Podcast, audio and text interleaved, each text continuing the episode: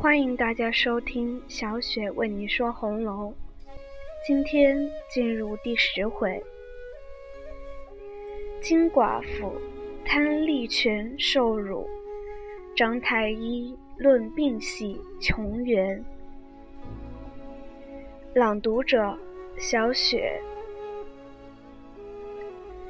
话说金荣因人多势众，又兼贾瑞勒令，赔了不是，给秦钟磕了头。宝玉方才不吵闹了。大家散了学，金荣回到家中，越想越气，说：“秦钟奴才是贾蓉的小舅子，又不是贾家的子孙，复学读书也不过和我一样。他因仗着宝玉和他好，他就目中无人。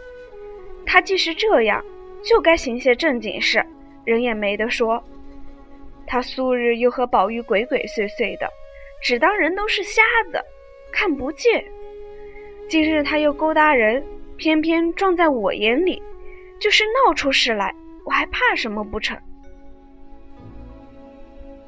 他母亲胡氏听见他咕咕嘟嘟的说，因问道：“你又要增什么闲事？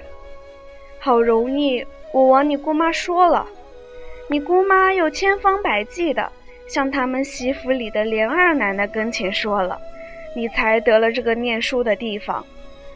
若不是仗着人家，咱们家里还有力量请得起先生。况且人家学里茶也是现成的，饭也是现成的。你这二年在那里读书，家里也省好大的脚用呢，省出来的。你又爱穿件鲜明衣裳，再者，不是因你在那里读书，你就认得什么薛大爷了？那薛大爷一年不给不给，这二年也帮了咱们有七八十两银子。你如今要闹出了这个学坊，要再找个这么个地方，我告诉你说吧，比登天还难呢。你给我老老实实的玩一会子。睡你的觉去，好多着呢。于是金荣忍气吞声，不多一时，他自去睡了。次日人就上学去了，不在话下。且说他姑娘原聘给的是贾家玉字辈的嫡派，名唤贾黄，但其族人众。哪里皆能像宁荣二府的富士，原不用细说。这贾黄夫妻守这些小小的产业，又时常到宁荣二府里去请请安，又会奉承凤姐儿并尤氏，所以凤姐儿、尤氏也时常资助资助他，方能如此度日。今日。正遇天气晴朗，又值家中无事，遂带了一个婆子，坐上车来家里走走，瞧瞧寡嫂侄儿。闲话之间，金荣的母亲偏提起昨日贾家学房里那事，从头至尾一五一十都向他小姑子说了。这黄大奶奶不听则已，听了一时怒上心起。说道：“这秦钟小崽子是贾门的亲戚，难道蓉儿不是贾门的亲戚？人都别特狠事了。况且都做的是什么有脸的好事，就是宝玉也犯不着向他到这个田地。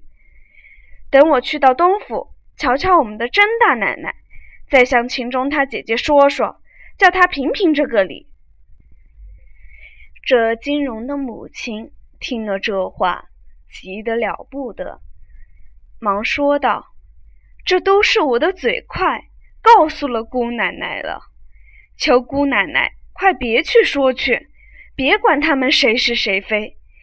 倘或闹起来，怎么在那里站得住？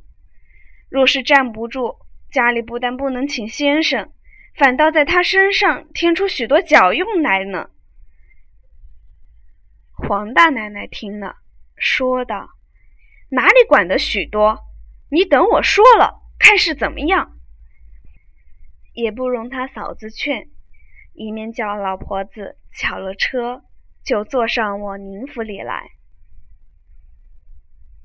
到了宁府，进了车门，到了东边小角门前下了车，进来见了贾珍之妻尤氏。也未敢气高，殷殷勤勤续过寒温，说了些闲话，方问道：“今日怎么不见荣大奶奶？”尤氏说道：“她这些日子不知是怎么，经期有两个多月没来，叫大夫瞧了，又说并不是喜。那两日。”到了下半天就懒带动，话也懒带说，眼神也发炫了。我说他，你且不必拘礼，早晚不用照例上来，你经好生养养吧。就是有亲戚一家来，有我呢，就有长辈们怪你，等我替你告诉。连荣哥我都嘱咐了，我说。你不许累坑他，不许招他生气，叫他静静的养养就好。他要想吃什么，只管到我这里取来。倘或我这里无有，只管往你连二婶子那里要去。倘或他有个好合歹，你要再娶这么个媳妇，这么个模样，这么个性情的人，打灯笼也无处寻去。他这个为人行事，哪个亲戚、哪个一家的长辈不欢喜他？所以我这两日好不心烦，教得我了不得。偏偏今儿早晨，他兄弟来瞧他，谁知那小孩子家不知好歹，看见姐姐身上不大爽快，就有事也不当告诉他。别说是这么一点子小事，就是你受了一万分的委屈，也不该向他说才是。谁知他们昨儿学房里打了仗，不知是哪里复学来的一个人欺负了他，里头还有些不干不净的话，都告诉了他姐姐。婶子，你是知道那媳妇的，虽则见了人有说有笑，会行事儿。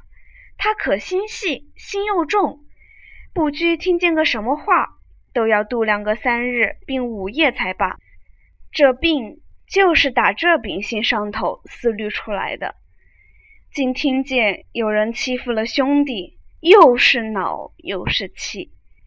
恼的是那群混账狐朋狗友的扯事搬飞、调三货四的那些人；气的是他兄弟不学好。不上心读书，以致如此学里吵闹。他听了这一番事，今日索性连早饭也不吃。我听见了，放到他那边安慰了他一会子，又劝解了他兄弟一会子。我叫他兄弟到那边府里找宝玉去了，我才瞧着他吃了半盅燕窝粥，我才过来了。婶子，你说我心焦不心焦？况且如今又没个好大夫，我为他这病上，我心里倒像刀扎似的。你知道有什么好大夫没有？金氏听了这半日话，把方才在嫂子家里那一团要向秦氏理论的盛气，早吓得丢在爪哇国去了。听见尤氏。问他有知道的好大夫的话，连忙答应道：“我们这么听着，实在也没见人说有个好大夫。如今听起大奶奶这个来，定不得还是喜呢。嫂子倒别叫人混治，倘或认错了，这可是了不得的。”尤氏道：“可不是呢。”正说话之间，贾珍从外进来，见了金氏，便向尤氏问道：“这不是黄大奶奶吗？”